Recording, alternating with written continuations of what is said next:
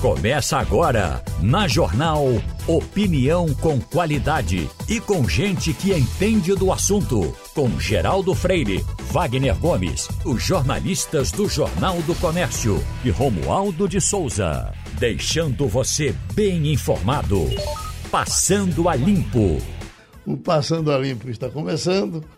A bancada tem o doutor Rodrigo Azevedo, tem Ivanildo Sampaio e tem Romualdo de Souza. Eu, coincidentemente, estou com uma matéria aqui do Canadá. Doutor Rodrigo, sou um, uma espécie de cônsul do, do Canadá. Tem aqui, ó. Entra em vigor no Canadá uma proibição de compra de imóveis por estrangeiros no país. A interdição terá duração de dois anos, visa aliviar um dos mercados imobiliários mais inacessíveis do mundo. É isso mesmo? É isso mesmo, Geraldo. Essa, essa restrição, vou chamar assim, ela já existia quando eu morava lá em 2018 para 2019, mas era especificamente voltada ao mercado chinês, uhum. né? porque os chineses têm muito dinheiro e estavam comprando tudo. Só para você ter uma ideia, quando eu estava lá, teve um lançamento de um, de um, de um conjunto habitacional imenso, próximo onde eu morava, e foi vendido em quatro horas o conjunto inteiro. Uhum. Né? Os chineses compravam tudo no Canadá inteiro.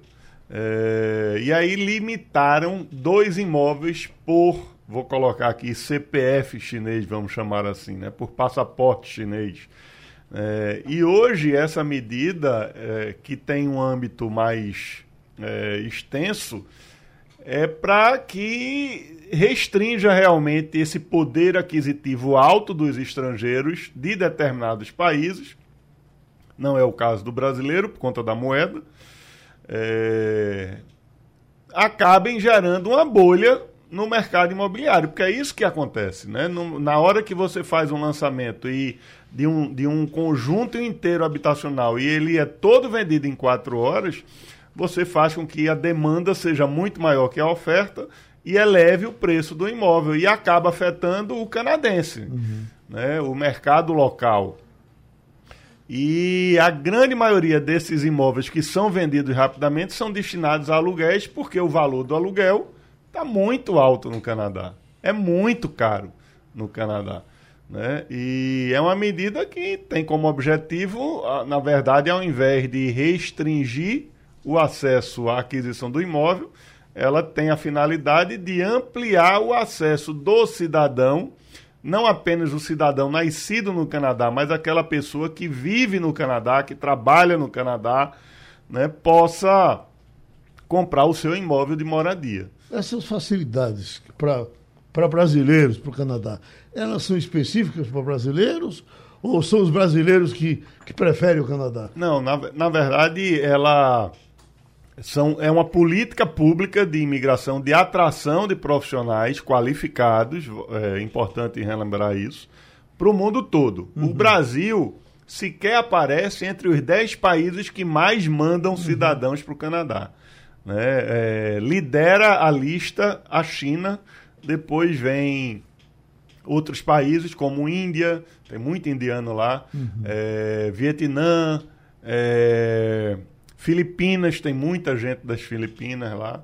Então o Brasil manda muito brasileiro, né? tem muito brasileiro querendo ir para o Canadá, mas sequer está entre os dez primeiros colocados que, que mandam cidadãos. No seu intercâmbio, há uma preferência pelo Canadá por conta de, também de quem vai eh, lida com duas línguas? Não. Não? Não, o objetivo não é o fato, a razão não é o fato de ter inglês e francês no Canadá. Uhum. Na verdade, o Canadá é a, é a menina dos olhos de quem quer de quem quer imigrar, porque tem uma política muito clara de como você se tornar um cidadão canadense. Basta você seguir o passo a passo que isso é possível. Não é uma decisão, no final, quando você pede a cidadania, não é uma decisão subjetiva do governo do Canadá. Claro que pode ser, mas não é. Eles simplesmente analisam se você cumpriu aqueles requisitos, que é de forma geral, ir como estudante, depois ter um ano de, de vínculo empregatício lá, depois vira residente permanente e depois de cinco anos como residente permanente vira cidadão. Uhum. Né? Então, se você segue o passo a passo, respeita as normas, as limitações de horário de, de número de horas semanais trabalhadas, etc., é, e evidentemente não tem uma implicação criminal ao longo de todo esse tempo no Canadá, você se torna um cidadão canadense. E também a questão do câmbio. Uhum. Né? Para o brasileiro, o Canadá é o país mais acessível que qualquer outro de língua inglesa. Uhum. Né? Se você vai para o Reino Unido, você vai ter um custo de vida muito mais alto. Se você vai para os Estados Unidos, é mais alto. Se você vai para a Austrália, o dólar australiano é mais caro do que o dólar canadense. A mesma coisa Nova Zelândia. Sem falar da questão do, do fuso horário, que dificulta muito quando você pensa em Austrália e Nova Zelândia. Então, o Canadá tem diversos fatores que faz com que o brasileiro é, tenha interesse em migrar lá. Né? Uhum. Né? E, claro, oferta de trabalho que é imensa no Canadá, imensa, e é, qualidade de vida. O Canadá, toda, todo ano, sai a pesquisa de, das melhores cidades do mundo como qualidade de vida, e o Canadá sempre tem duas, três cidades aí nessa lista. Uhum. Ivanildo Sampaio, como é que o Canadá existe na sua cabeça? Veja bem, o Canadá existe desde que eu era estudante, Geraldo. Uhum. Uma cidade que tem áreas muito geladas, tem, tem clima temperado, tem clima, enfim. Um país lendário na nossa imaginação, mas atrativo também. Uhum. Tenho amigos meus que migraram para o Canadá. Agora eu queria saber do doutor Rodrigo quais são as cidades canadenses mais procuradas pelos brasileiros e as menos procuradas. Sem dúvida alguma, Toronto né, por estar no mesmo fuso horário que nós aqui, praticamente no mesmo fuso horário, são duas horas de diferença no, no, no horário de verão e uma hora no, sem, sem, sem, sem estarmos na, no horário de verão. É, Vancouver, pela conhecimento da cidade, mas aí já são cinco horas de diferença no fuso horário. Né? E Ottawa vem ganhando espaço também nessa procura, por ser uma cidade por ser a capital do Canadá, tem uma série de benefícios e ser uma cidade extremamente organizada. É, e as menos procuradas são as cidades que estão mais no alto, né? Por exemplo, Calgary é uma grande cidade, mas não é uma cidade muito buscada pelos brasileiros, porque lá, por ela estar numa posição mais alta, geograficamente falando, ela é muito mais fria do que, por exemplo, Vancouver. Uhum. É, é, Romualdo de Souza, te gusta o Canadá? Olha, um aluno meu, que foi aluno da pós-graduação em mídias interativas, conseguiu uma bolsa no Canadá e a primeira mensagem que ele me manda um mês depois foi o seguinte: Escolhi bem a cidade para passar os restos dos meus anos. Três motivos: a limpeza da rua, a segurança e a gentileza das pessoas. Ele disse que, contando o que ele disse, não vê um papel na rua e isso o deixou encantado. Segundo, ele sai da faculdade por volta das nove e meia e caminha um quilômetro justamente para fazer exercício. Ele disse que todos os dias sai da faculdade, coloca um fone de ouvido, um smartphone no bolso e tem a certeza de que não precisa ter um outro smartphone para entregar para o bandido. E terceiro, ele disse que as pessoas são muito gentis no Canadá, onde ele mora, e ele mora justamente em Ottawa. Uhum. Assina embaixo, doutor? Assina embaixo. Eu morei em Ottawa durante um ano, né? Você sabe. E cansei de ver pessoas no ônibus com um MacBook, um computador da, da Apple, que aqui custa uma fortuna, é, no ponto de ônibus, enfim. Não ouvi notícia de assalto, de criminalidade. É, a única notícia que eu via com muita frequência lá e que preocupava, Geraldo, era briga entre casais de religião muçulmana, uhum. normalmente de origem árabe, que o marido, ao se separar da esposa, levava o filho embora, ou a filha, enfim. E aí o Canadá entendia isso como sequestro e divulgava os dados do carro, do, do camarada, a descrição do menor, no celular de todos os cidadãos do Canadá, para que o cidadão ajudasse a identificar, a localizar esse pai. Né? Essa era a notícia que, infelizmente, a gente ouvia com frequência. Uhum. Mas crime assalto, crime de homicídio, enfim, invasão de propriedade. Isso realmente eu não ouvi, não vi durante um ano que morei lá. Doutor Rodrigo, sempre que eu viajo eu tenho uma curiosidade enorme com a questão de, de polícia, como é que a, a polícia se comporta. Eu achei a polícia do Canadá tão discreta que me parece que ela anda por perto de você e você não está vendo. É muito discreta, Geraldo. Teve uma, uma vez, eu estava chegando na minha casa e tinha dois carros de polícia na minha rua, uhum. né? E aí eu fiquei assustado, parei o carro para perguntar o que estava acontecendo. E eles disseram, não, nós estamos trabalhando, não está acontecendo nada. Uhum. Né? E aqui eu já imaginando que tinha havido algum crime na rua, alguma coisa, porque tinham dois carros de polícia travando a rua, parado ali, conversando entre eles, mas não tinha acontecido absolutamente nada, eles simplesmente tinham se encontrado e estavam ali passando o trabalho um para o outro, eu acho, enfim. Qual é aquele bicho que o pessoal que tem tanto lá que às vezes entra na casa das pessoas? É? Ah, é urso, tem, é? Tem urso, tem uhum. muito que a gente chama aqui de guaxinim, eles lá chamam de racun. É, é, aquelas são grandes guaxinins grandes tem muito de muito caso de guaxinim invadindo cozinha uhum. para atrás de comida né Sim. derrubando lata de lixo atrás de comida é, o que os esquilos tem muito uhum. muito esquilo é, enfim, esse tipo de coisa. O urso não é. Eu nunca vi, graças a Deus. Uhum. Mas quem mora nas cidades mais altas ali do Canadá e é, menos é, urbanizadas vê com muita frequência. Eles atacam as pessoas? Não, normalmente eles vão atrás de comida. Uhum. Né? Então, por exemplo, a coleta de lixo é agendada no, no Canadá. Cada bairro, cada rua tem uma data que, desculpa, uma data não, um dia na semana que o caminhão passa para buscar. Então você, na noite anterior, você coloca a lata dos, dos lixos na porta da sua casa, na driveway, né? na entrada do carro da casa o caminhão passa muito cedo e recolhe.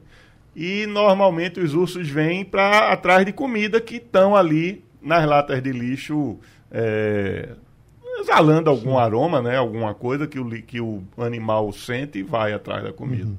Seguimos, ah, estamos tentando um, uma ligação. Enquanto isso, uma coisa, Ivanildo, que é, é, eu tenho encontrado até pessoas que ontem estava no almoço Olha, como é possível?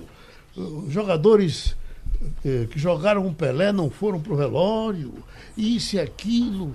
Eu acho que essa, essa ligação com, com a morte é uma coisa tão séria que a gente não pode criticar as pessoas por conta disso. Eu estou cansado de ir para enterro de amigos da rádio ou do rádio de um modo geral, e quando chego lá só estou eu. Às vezes nem a família toda foi. E você não, não vê por quê. A mãe não gosta do filho, o filho não gosta da mãe. E Gino César, por exemplo, quando a mãe dele morreu, ele preferiu ficar trabalhando porque ele não aguentava. Era da natureza dele. Não aguentava ir para o cemitério. Eu não, eu só não vou para o enterro de um amigo se eu não tiver condições, não tiver tempo.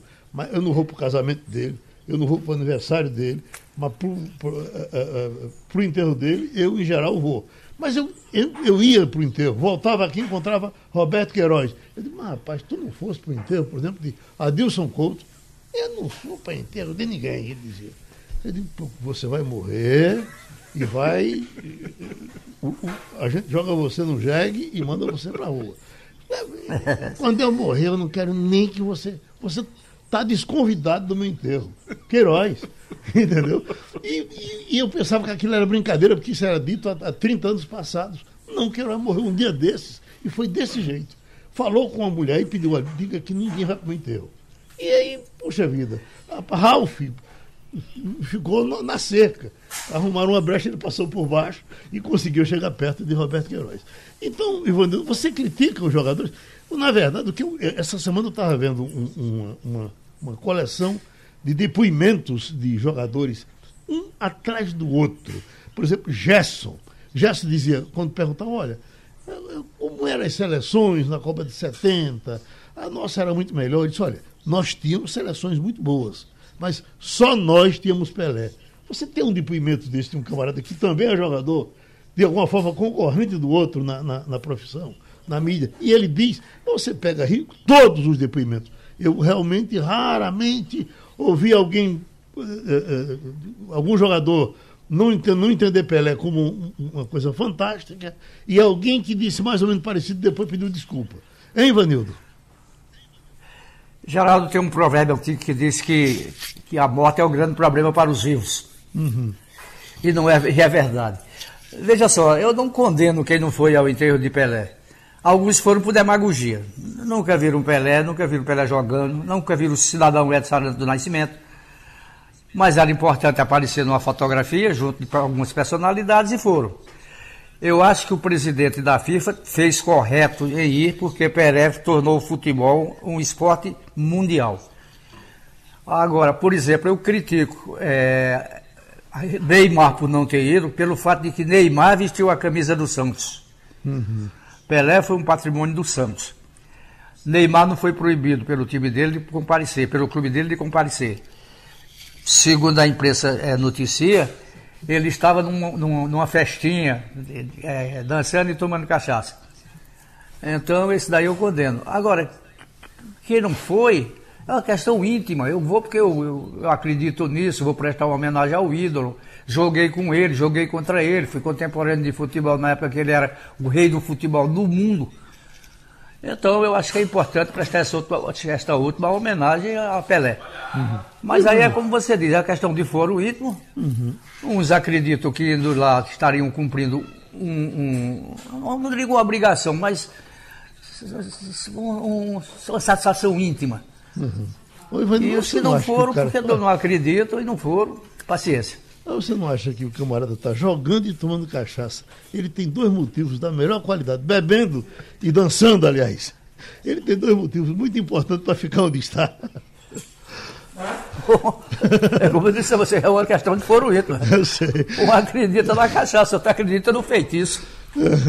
Como é que o senhor lida com E por aí se segue. Uh, doutor, uh, uh, doutor Rodrigo, como é que lida com os enterros? Ah, Geraldo, eu tenho uma forma muito pessoal de ver isso. Eu acho que eu só vou para velório e para sepultamento de pessoas realmente muito próximas a mim.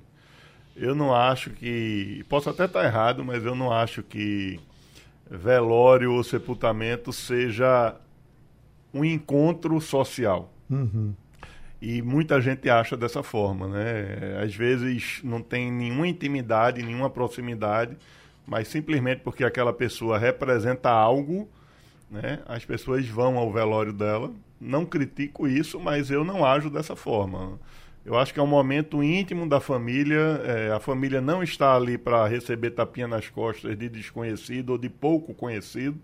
Né? E em respeito à família, eu penso que só deve ir aquelas pessoas que realmente são íntimas do falecido. Uhum. Evidentemente, quando a gente parte para uma celebridade como é Pelé, como foi Pelé, é, o falecimento dele vira um evento uhum. social, uhum. né? Então teve muito político indo para não ficar mal na fita. Né? Uhum. É, eu penso assim. Uhum. Eu não acho que tem muita gente ali que não foi porque lamentou emocionalmente falando a morte de Pelé, mas sim porque precisava, socialmente falando, aparecer no, no sepultamento, no velório de Pelé. O senhor é urbano, é nascido aqui no Recife, mas Ivanildo deve saber disso e com certeza Romualdo também, que a gente que é do interior, a gente, a, a, a gente julga o caráter das pessoas que morrem pelo número de pessoas que vão para o enterro. Ou não é assim, Ivanildo? Quando passa. É. Quando passava um. O fulano era tão ruim que nem pro enterro, nem no enterro dele tinha gente. Um cachorro que passava na minha porta com quatro, cinco é. pessoas, mas esse cara não valia nada. Romualdo. Eu tinha uma tia que ganhava dinheiro, e muito dinheiro, Chorando. como carpideira. Assim. Carpideiras são aquelas mulheres pagas para chorar, chorar num velório. E dependendo do, da quantidade de bois que o morto tinha no curral, ela cobrava mais ou menos para passar a noite chorando.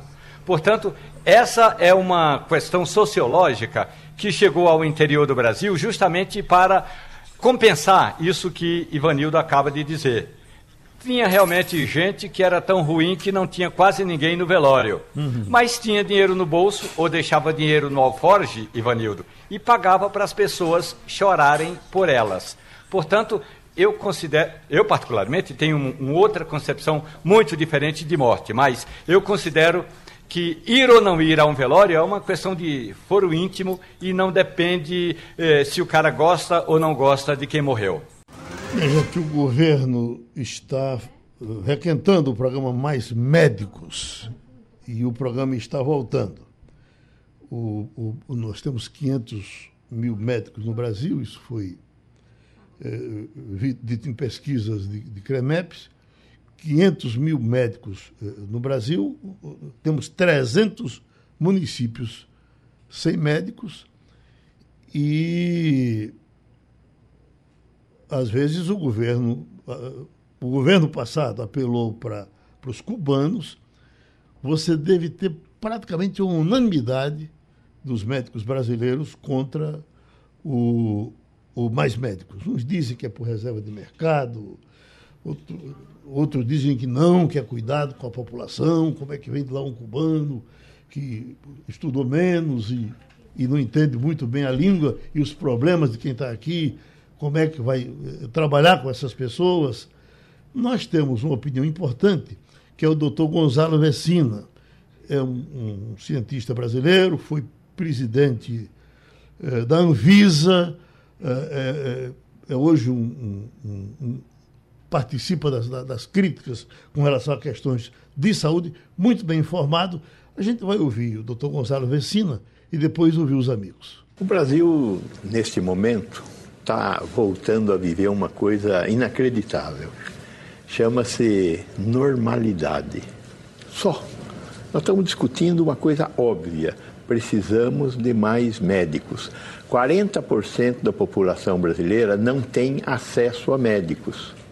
Quando, no auge do Mais Médicos, nós tínhamos 15 mil médicos, cada médico atendia 3 mil pessoas, nós estamos falando de 45 milhões de pessoas que tinham acesso a médico, que perderam porque o, o Bolsonaro acabou com o programa Mais Médico, de, uma, de um dia para o outro, e deixou essas pessoas sem assistência à saúde. Nós não vamos conseguir ter médicos suficientes no Brasil. Não existe. Falta médico no Brasil. Apesar do monte de faculdade, ainda não estamos formando a quantidade de médicos necessárias. Nós precisamos ter um médico para cada 300 habitantes, nós temos um médico para cada 600 habitantes. Em 2026, nós vamos chegar próximo do 1 para 300. Então, nós temos que rediscutir como fazer para ter médicos, porque é fundamental ter médicos para ter acesso à assistência à saúde. Então, o mais médicos precisa voltar. Se vai ter médico externo ou não, são outros 500. Mas tem uma outra providência que também tem que ser pensada. E os médicos também não querem essa outra providência que é aumentar a capacidade das enfermeiras realizar atividades. As enfermeiras podem realizar muitas atividades que hoje são privativas dos médicos. Elas têm conhecimento e técnica para fazer isso. E nós deveríamos ampliar, é, acabar com essa bobagem da lei do ato médico e aumentar a capacidade da equipe de saúde atender aos, às necessidades da, da, da população é, que busca assistência à saúde. Então, Normalidade, basicamente é disso que nós estamos falando. Vamos ser normais e deixar a equipe de saúde tomar conta da assistência à saúde na periferia do Brasil. Quem conviveu com isso muitas vezes, participou muitas vezes aqui também do nosso debate, foi o então presidente da Associação dos Municípios, Zé Patriota. Agora se elegeu deputado estadual. Parabéns eh, pela sua eleição. E o que é que achou da opinião do, do doutor Gonzalo Vecina, inclusive acrescentando essa história de que a enfermeira poderia atender também. Ok, doutor Zé Patriota? Bom dia, Geraldo. Bom dia, ouvintes da Rádio Jornal. Olha, Geraldo, ele está cobertíssimo de razão. Você sabe que eu sempre fui um defensor ardoroso do mais médico e tivemos debates acalorados em seu programa, uhum. é, fazendo essa defesa, porque os municípios do interior têm muita carência, mas não é só do interior, Geraldo. Eu constatei que aqui na área metropolitana também a situação não é boa, para não chamar de caos. Primeiro, dos 14 municípios da metropolitana, nenhum tem cobertura de 100% grande parte da população não tem sequer o PSF, a equipe de saúde da família, não tem sequer o agente comunitário de saúde. Isso é um absurdo. Isso é o primeiro atendimento, é a prevenção, é, é, é tudo na vida começa na unidade básica de saúde, é a vacina, é o controle de peso, da obesidade, dos cardíacos, é o controle, o acompanhamento das gestantes, das crianças, dos recém-nascidos Então, isso não existe. A metropolitana é pior do que o interior. Para você ter uma ideia, lá no Pajeú nós temos 17 municípios, 14 têm 100% de cobertura. Na metropolitana, dos 14 municípios, nenhum tem cobertura de 100%. E sabe o que? Além de faltar unidades, e muitas unidades, Brasil afora, e aqui em Pernambuco não é diferente, não tem um profissional médico. No Araripe tem tem lá em, Arari, em Oripuri, tem povoados que ficam a 100 quilômetros da sede. Quando expulsaram os médicos cubanos, a comunidade ficou totalmente desassistida. Em todos os lugares tem sempre unidade básica sem médico.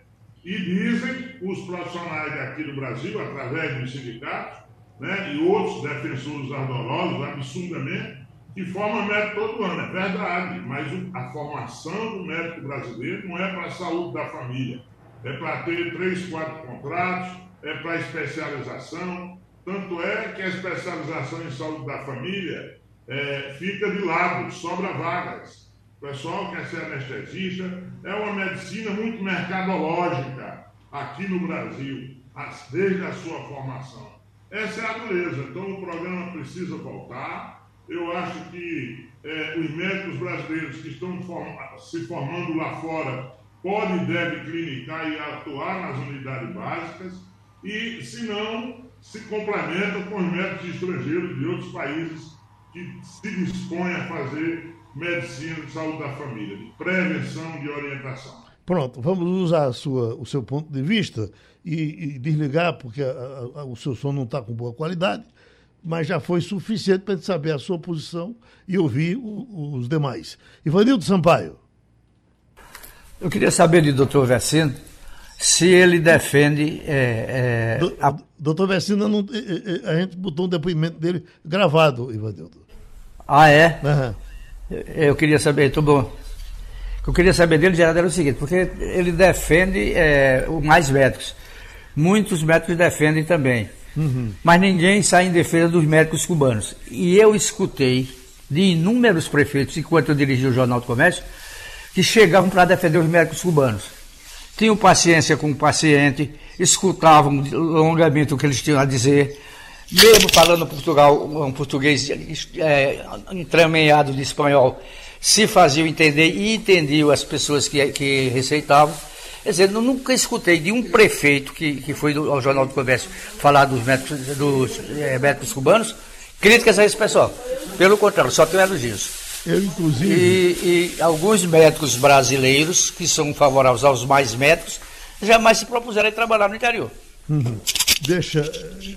A, a, gente diz novamente a, a, ao deputado que o som dele não está com qualidade, a gente cortou a participação dele, e, e acho que ele está ouvindo agora. Mas, doutor Rodrigo, já ouviu duas opiniões, forme a sua.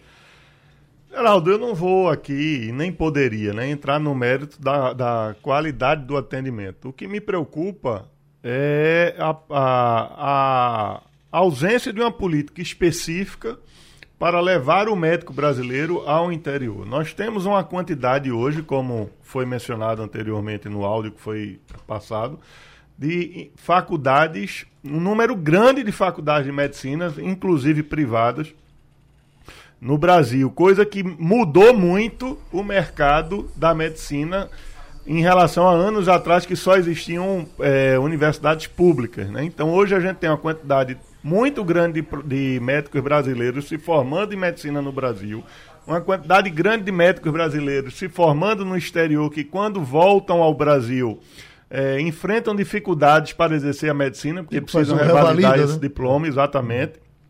É. Não temos uma política pública específica para fazer com que esses profissionais possam exercer imediatamente a atividade profissional. Né? E, no entanto, temos uma política que manda muito dinheiro do Brasil para fora, especificamente no caso do, dos médicos cubanos, e que a, atuam no Brasil profissionalmente recebem uma fração ínfima do, da remuneração e a grande parte do salário é destinada ao governo de Cuba. Né? Então, acho, acho que isso precisa ser repensado, né? ainda que o programa seja benéfico para a população brasileira, mas é preciso repensar isso não de forma a restabelecer o programa Mais Médico exclusivamente com médicos estrangeiros. Né? Eu acho que pode ser pensado uma forma de fazer com que o médico brasileiro vá trabalhar assim no interior. E voltando à questão da. Tocando no assunto da enfermeira, da profissional de enfermagem, ou do profissional de enfermagem, eu puxo aqui o tema Canadá novamente. No Canadá, eu vivi isso, porque eu sou um asmático crônico.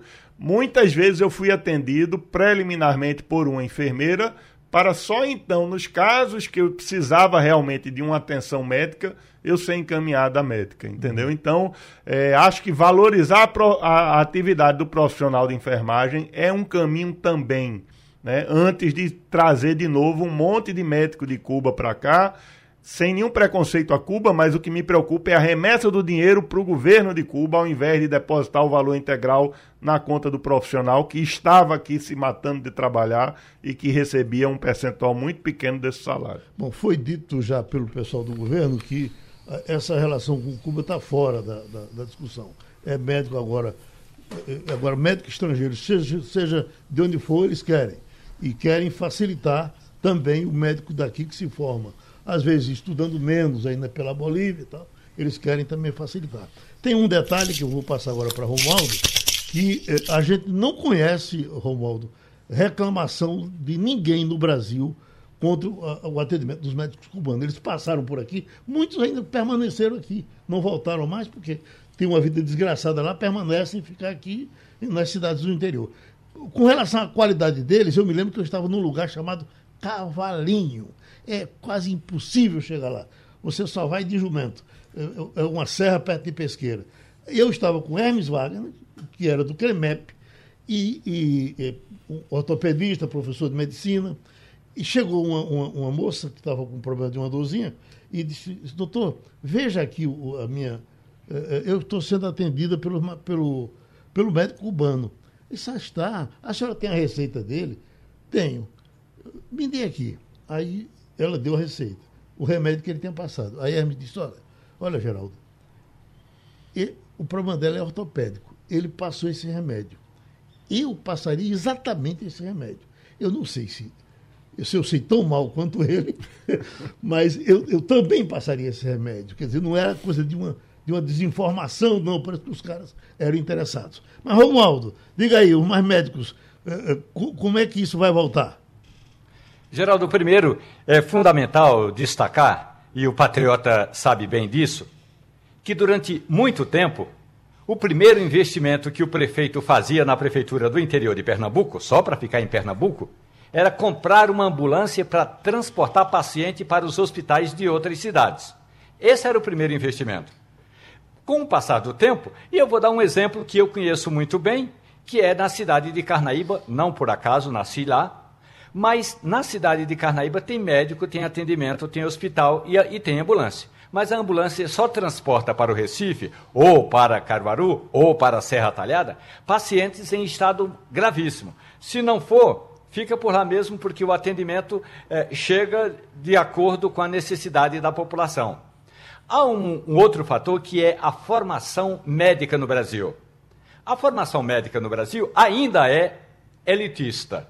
Ou seja, o médico forma-se, com todo respeito aos profissionais, para ter um título, porque vai ter um título de doutor, ele vai ser chamado de doutor e nem sempre esse médico é formado para receber o paciente, porque muitas vezes o que o paciente quer não é nem um atendimento médico, Geraldo, não é nem um, um, uma cibalena, é um cafuné, é uma conversa. E aí os médicos cubanos que são formados, pelo menos nesse quesito eles são muito bons, para conversar, para dialogar com o paciente, esse diálogo já é meio caminho andado. O que o governo Lula 3.0 quer fazer é, primeiro, levar médico para o interior do Brasil. O danado é quem é que quer deixar a cidade do Recife? Quem é que quer deixar, depois de se formar na Universidade de Brasília, deixar o centro da capital federal para ir, tra ir trabalhar numa cidade lá nas profundezas de Tefé, no Amazonas? É essa a questão toda que o governo brasileiro precisa resolver. Levar médicos para o interior, das profundezas do interior do estado eh, de Pernambuco, por exemplo. Então, resolvida essa equação, ainda tem uma outra que é fundamental. o quesito revalidação de diploma. Porque hoje, pelas regras, compete a universidades federais. Geraldo Freire, boa parte das universidades federais são um entrave na hora da revalidação desses diplomas. Não é que os médicos que estudaram lá fora não precisem passar por nenhum treinamento, nenhum curso, nenhuma prova aqui não, mas é que quase sempre essa prova é dissociada da necessidade da sociedade e da formação do médico em particular. Ah, já estamos com o doutor Marcos Alencar e o pessoal está falando novamente do doutor Marcos Alencar no, no FGTS. Aí me parece que esse governo vai querer uh, juntar o FGTS, porque a partir, me parece que de, de Temer, que usou muito o FGTS para isso e para aquilo, aí foi se fazendo uma liberação, liberação, liberação. Tem agora o, a, a, liberação do aniversário e parece que vão cortar isso. E eu queria que você então falasse, começasse a conversar com a gente sobre FGTS. Pois é, Geraldo, bom dia para todos. Bem, o que está aí sendo divulgado amplamente, né, e são manifestações é, bem claras do Luiz Marinho, que é o, novo ministro do Trabalho. Ele diz o seguinte: que quer acabar com o saque aniversário do Fundo de Garantia. Pois, na avaliação dele, isso reduz a reserva de dinheiro do, do fundo né, de garantia, que poderia ser acessado ao trabalhador na hora que ele fosse demitido. E ele diz o seguinte: que o objetivo maior é isso, é preservar a poupança do trabalhador e garantir a real finalidade do FGTS. Para o nosso ouvinte, assim, entender o que é está acontecendo, olha, em 2019 tivemos a lei 13.932. Essa lei criou essa possibilidade, é uma opção do trabalhador, do empregado, de optar pelo saque aniversário do FGTS. O que é que isso quer dizer? Quando chega na data do aniversário, o trabalhador que fez essa opção, ele pode sacar. É, tem, uma, tem uma escala, né, na Caixa Econômica diz lá, tem um quadrinho com a escala. Ele pode sacar, se ele tem 500 reais no, no FGTS, ele pode sacar 50%. Se ele tem até mil reais, ele pode sacar até 450 reais. E aí, Geraldo, o que é que acontece? Eu faço três observações aqui. Primeiro, o trabalhador, né, em 2023, não é uma criança de colo. Ele tem discernimento suficiente para saber o que fazer com o dinheiro dele, com o que está depositado no FGTS. Quem tem que decidir se saca ou não é o próprio empregado, porque cada um tem uma vida. Tem empregado que tem muitos filhos, que precisa daquilo, tem outro que tem um, um investimento que ele pode fazer, e outro que realmente quer guardar aquilo como uma poupança. Né? A segunda observação que eu faço é que essa modalidade, como eu disse, existe desde 2019 com sucesso, pois temos mais de 18 milhões de trabalhadores atualmente utilizando essa opção. E não há nenhum sinal de reclamações por conta disso. Não, não há queixa em relação a isso. E outra coisa, quem não gostar dessa opção pode voltar ao modelo tradicional, que é deixar o FGTS lá totalmente depositado sem nada mexer. E para concluir, Geraldo, é o uhum. seguinte: este ano de 2023, nós vamos ter um saque previsto de 22 bilhões de reais. E aí sabemos que o dinheiro da conta do Fundo de Garantia pode ser usado pelo governo federal para financiar programas de habitação e obras de saneamento e infraestrutura. Fica a pergunta: será que o governo realmente, através do ministro, está cuidando do interesse do trabalhador ou ele quer ficar com esses 22 bilhões em caixa? Fica isso aí, essa, esse meu questionamento. É isso. Deixa eu trazer o doutor Rodrigo Azevedo, porque o que a, a, a gente observa também, doutor Rodrigo, é que o governo segura o FGTS, historicamente, já por conta da deseducação financeira do trabalhador. Se, se tiver lá preso, de alguma forma fica. Bem ou mal fica. Se soltar, ele estopora. Então, é, é, é, é, aí que eu queria começar a conversa com o senhor. É, na verdade, Geraldo, eu acho que o governo é, criou e restringe o acesso ao, ao fundo do FGTS porque o fundo do FGTS é uma moeda de desenvolvimento para o governo. Né? Ele utiliza esses recursos para uma série de programas do governo. Né? E o ingresso desse dinheiro, desse, de, desse, desse saque do aniversário na economia, ele é significativo. O doutor Marcos falou bem, são mais de 20 bilhões de reais previstos né, que poderiam e certamente estariam entrando no desenvolvimento econômico do país, né, que seriam destinados parte disso para consumo e, em razão disso, uma cadeia de beneficiados é, se verificaria por conta desses saques. Né? Na hora que você não permite mais esses saques, é uma quantia imensa que deixa de circular na economia e deixa de beneficiar não só o trabalhador que iria sacar, mas toda aquela rede de fornecedores de serviços e de produtos que poderiam estar ali tendo um, um consumo em razão desse saque. Né? Uhum. Oi, Romaldo. Marcos Alencar, bom dia para o senhor. É, tem razão Bom quem dia. afirma que o brasileiro, em geral, não tem essa chamada educação financeira. No ano passado, quem, por exemplo, em fevereiro, como eu, que o meu aniversário é 20 de fevereiro, sacou mil reais do FGTS e pegou esse dinheiro completo e fez uma aplicação, em vez de deixar, entre aspas, porque é entre aspas mesmo, rendendo no FGTS, quem fez uma aplicação fora ganhou uns trocados a mais. O danado é, às vezes há uma necessidade muito grande na família e os sacar FGTS no Brasil, se não for por aposentadoria ou invalidez, você tem de ser mandado embora sem justa causa. Ou seja, essa história do fundo de garantia ficar abastecendo eh, dinheiro, eh, ficar abastecendo um fundo que, que é o FAT, eh, um fundo que nem sempre é de serventia para o trabalhador, às vezes é de serventia para a iniciativa privada e não para o trabalhador. Eu acho que a gente tem de repensar, Marcos Alencar, o papel do fundo de garantia do tempo de serviço, em vez de ficar esse rendimento lá na, na, no caixa do governo, que é um rendimento, desculpe a expressão, mas é popular, michuruca. Doutor Marcos? Assinou embaixo, certo? Você tem, Foi não. você tem razão é, nesse aspecto de que nós temos um problema muito grave de educação financeira. Mas quando eu discuto isso com muita gente, e não é de hoje que essa conversa rola, como você diz, o FGTS existe há muitos anos, né? desde a época do Getúlio Vargas. Então, quando a gente vê isso, o que é o que, é que a gente percebe? É feito votar. A gente só aprende a votar votando. Então, infelizmente, é um preço que a gente tem que pagar. E quanto a esse rendimento Michuruca, sem dúvida que isso deveria ser revisto. Porque é um crédito que está lá, é um crédito seguro e que ele é pago. Então, assim, não tem motivo de não, não ter essa rentabilidade. Eu concordo com você nesse aspecto. Mas quanto a esse ponto especificamente, eu acho que a motivação do governo é segurar esses 22 bi em caixa, ao invés de querer proteger a poupança do trabalhador. Eu não vejo dessa forma, não. O doutor Rodrigo quer fazer um resumo aqui. É, eu só queria pontuar o seguinte, Geraldo, que educação financeira e FGTS, elas não se combinam, tá? Porque educação financeira não é ter alguém segurando o dinheiro do outro. Ah, então, a gente precisa educar o brasileiro financeiramente. Isso não se dá de forma coercitiva.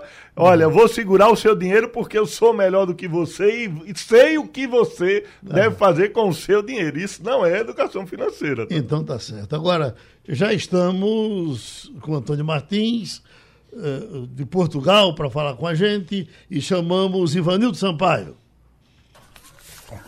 Bom dia, Antônio Martins. Antônio Martins, uma notícia que eu li que me preocupou é que foi preso um brasileiro em Portugal acusado de um crime praticado em Pernambuco. Que crime foi esse e quem é esse criminoso? Bom dia, é, Ivanildo Sampaio, Geraldo Freire, todos que fazem parte da bancada do Passando Limpo, ouvintes da Rádio Jornal. É, esse, essa pessoa que foi presa hoje, ontem na realidade, é, o nome dele é Vitor da Rocha. né? Ele é um, um- um brasileiro de 28 anos, até onde a gente sabe agora, não tem muita informação ainda sobre ele, mas ele foi preso já vivendo aqui em Peniche, chegou a trabalhar como é, guarda-vida, né, como, como guarda-vida no Algarve, né, de, de- no caso de natação, de, de- eu esqueci o nome, gente, o salva-vidas, desculpe, salva-vidas. É, e ele foi preso, né, porque a Interpol já estava procurando por ele. Ele cometeu um crime que foi um homicídio de um, de um homem e jogou o carro no rio, em Pernambuco.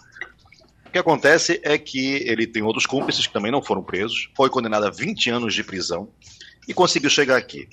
Isso tem preocupado muitas autoridades portuguesas, até já falei aqui em outra ocasião, de pesquisas feitas, é, universitárias, falando da, da, das brechas que existem nessa comunicação entre a justiça brasileira e a justiça portuguesa, né, para saber como é, tá, como é, a situação daquela pessoa que está vindo para cá.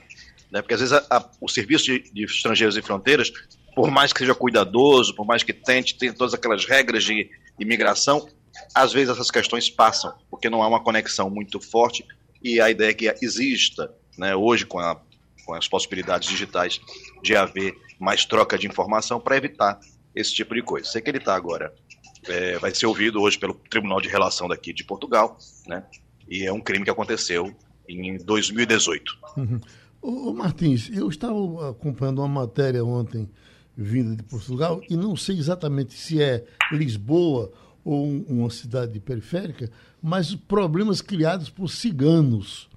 Os ciganos, eu, eu me lembro uma vez eu estava em, em Roma e, e, e, os ciganos inventavam aquele negócio de, de se aproximar e os italianos partiam para cima para me proteger, porque os ciganos botam para quebrar. Uh, não sei se são todos, mas eu, uh, uh, não tive sorte com os ciganos que encontrei em Roma, outros pelo interior, porque quando ele não levava nada, levava minha galinha. Aí você, vocês têm problemas com ciganos também em Lisboa?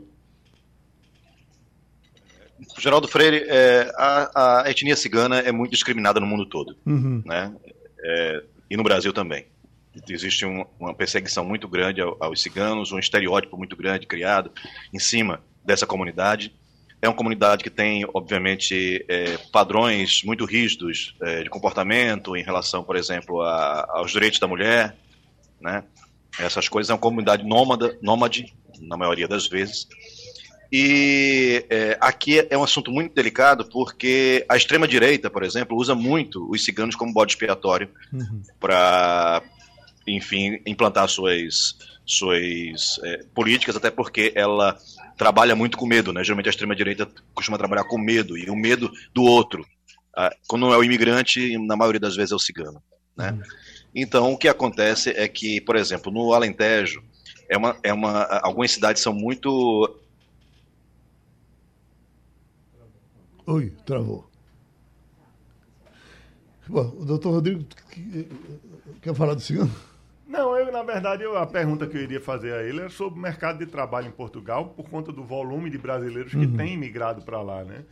E o que eu escuto é que quem vai para Portugal é, precisando arranjar emprego rapidamente enfrenta uma série de dificuldades. Então, eu queria saber como é o mercado de trabalho para o estrangeiro recém-chegado em Portugal. Não destravou ainda? Está é, é, Romualdo, vamos, vamos somando as perguntas que talvez eh, ele recuperando a gente coloque, senão a gente termina por aqui. Pois não, Romualdo? Romualdo também caiu. Também. Uhum. É, bom, uh, deixa eu ver. Ivanildo? Geraldo, é essa coisa. Eu queria também saber de Martins se essa pergunta é que seu companheiro de, nosso companheiro de bancada faria como está sendo o mercado de trabalho para, para brasileiros que chegam em Portugal. Pronto, é, voltando, acho que eu consegui voltar. Voltou. Então, já chegamos aqui no mercado de trabalho. Como é que está a situação de quem quer Mas trabalhar? Como eu estava dizendo, então, pessoas que têm sido seguidas... Caiu novamente. Caiu novamente. Desculpa. É, acho que nós estamos com dificuldade. Então, já que está com dificuldade, Ivanildo, os caminhos para Gravatar estão mais fáceis agora? Estão mais fácil, Geraldo. A 232? Essa parte que foi inaugurada da BR-232, além do curado, melhorou consideravelmente. Uhum. Aquela, é, aquele aglomerado de carros que ficava em frente ao comandante militar do Nordeste não tem mais. O que tem lá é barraca de bolsonarista ainda, muitas. Mas eles não atrapalham o tráfego não, porque as estradas eles não podem ficar no meio das estradas. Uhum. Mas é, é, é, muito melhor do que estava. Fazia mais de um mês que eu não ia gravatar, fui agora no ano novo. E me surpreendeu a qualidade da pista. Hum, que bom, né? Porque essas construções, quando são feitas, elas são muito importantes depois que são feitas, mas elas incomodam muito enquanto estão a, começando a acontecer. E aí é bom saber que agora já se vai para Gravatar, ou já, já se pega 232 com mais tranquilidade. Lembrando que ainda tem um pedaço bom para se fazer. Tem passado por lá, doutor? Não, Geraldo, Não eu- faz tempo já que eu não, não pego essa, esse trecho. Uhum. Mas Ivanildo, que sofre, sofre lá todos os dias, parou de sofrer e isso é bom. Então, neste caso, a gente abraça os amigos e terminou o Passando a Limpo. A Rádio Jornal apresentou opinião com qualidade e com gente que entende do assunto. Passando a Limpo.